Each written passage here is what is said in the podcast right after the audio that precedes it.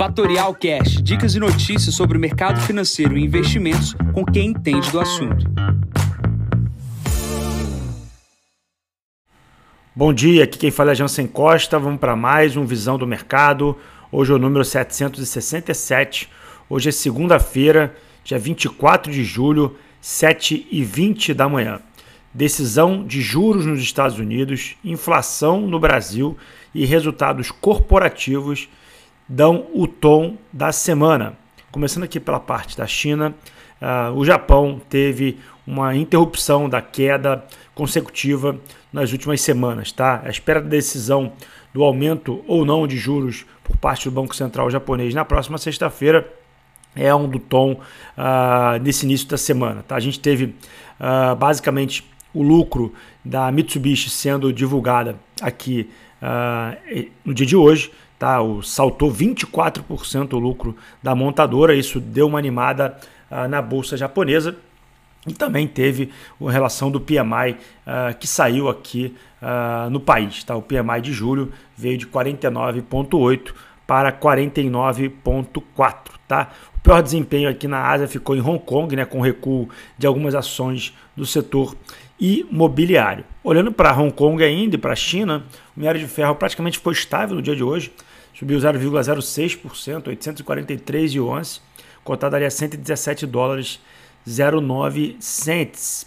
Olhando aqui para Europa agora neste momento, a gente teve os PMIs que saíram aqui tanto na Alemanha, no Reino Unido e na zona do euro. O que mais chama destaque negativo é o PMI na Alemanha, né? caiu de 50,6 para 48,3, é o menor nível em oito meses. O nível de serviços caiu de 54,1 para 52, é o menor patamar em cinco meses e o industrial caiu de 40,6 para 38,8, o menor nível em 38 meses. A Alemanha e a zona do euro tendem a entrar ainda mais em recessão. Então, atenção aqui para o continente, desaceleração forte uh, nos dados, tanto da Alemanha, tanto quanto na zona do euro, também no Reino Unido. Olhando aqui para o principal destaque internacional nessa semana, será os Estados Unidos. Essa semana será pautada pela quinta reunião uh, do FONC, né, a definição da taxa de juros nos Estados Unidos acontecerá na quarta-feira, ali às três horas da tarde. A maioria uh, dos investidores, dos analistas projetam mais uma alta de 0,25%. É, a fala do Powell será muito aguardada uh, em função desse retorno da subida de juros por parte do Comitê uh, de Política Americano. Isso deve mexer com o mercado de ações, então muita atenção aí nessa divulgação. Tá? Teremos também a divulgação na quinta-feira do PIB americano pela manhã. Porém, o que é importante é que essa semana nos Estados Unidos teremos mais de 200 empresas divulgando os seus balanços trimestrais. Tá? O grande destaque são as grandes empresas de tecnologia que acontecem na terça-feira, que é a Microsoft e a Alphabet, que é a dona da Google, e na quarta a Meta, que é a dona da Facebook.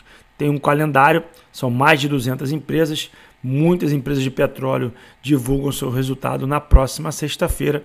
Então, muita volatilidade prevista aí com esses resultados corporativos a serem divulgados. Quem tiver curiosidade para ter essa tabela, acessa aqui a newsletter de, e, e que está que tá escrita né, na internet como visão do mercado. E aqueles que não conhecem, recomendo que acessem essa newsletter escrita que facilita bastante o entendimento sobre esse podcast. Olhando aqui para o Brasil, a gente tem um destaque aqui no Brasil com a divulgação da prévia do IPCA. O IPCA 15 é divulgado na terça-feira. O Itaú uh, acredita que vai ter uma, uma ligeira variação negativa de 0,09%, levando aí a taxa anual para a base de 3,2%. Não obstante, aqui no Brasil também a divulgação de resultados corporativos. A mineradora Vale divulga seu resultado do segundo trimestre na quinta-feira, dia 27, após o fechamento do mercado. Tá? Porém, a semana inteira são de resultados corporativos. Resultados corporativos que começam na terça-feira com Carrefour, Neo Energia e Telefônica. Na quarta-feira temos o Santander. Na quinta temos Gol, Vale, Multiplan, Intelbras, de olho em Intelbras. E na sexta-feira temos Uzi Minas. Vale destacar aqui para o início da semana que no dia 18 do 7 tivemos uma inversão do fluxo de ações dos fundos de investimentos. O mês começou a ficar positivo no dia 18 para a entrada em ações, tá? Outro fluxo também que chama atenção é a entrada em previdência e ETFs, tá? Fluxo me parece ter invertido muito interesse por parte de pessoa física em ações, mas chama atenção, cuidado aí com o risco, tá? Quem tem ações e está comprado desde o início do ano recuperou grande parte aí dos prejuízos acumulados no ano passado. Olhando aqui para a agenda, a gente tem hoje, 9h30 da manhã, a divulgação do Fed de Chicago da atividade nacional. Às 10h45 temos o PMI americano e às 15 horas temos a balança comercial semanal brasileira. Nesse momento, todos os índices futuros americanos sobem. Na Ásia, queda de Hong Kong com 2,13%. Na Europa, todo mundo no 0 a 0 e o petróleo está operando na casa de 81 dólares o barril. O Bitcoin caiu de 29 de 30 mil dólares, está 29.753, recua 1,23%. Bom, eu fico por aqui, desejo a todos uma ótima semana. Encontro vocês amanhã para mais um podcast. Bom dia a todos, ótimos negócios. Tchau, tchau.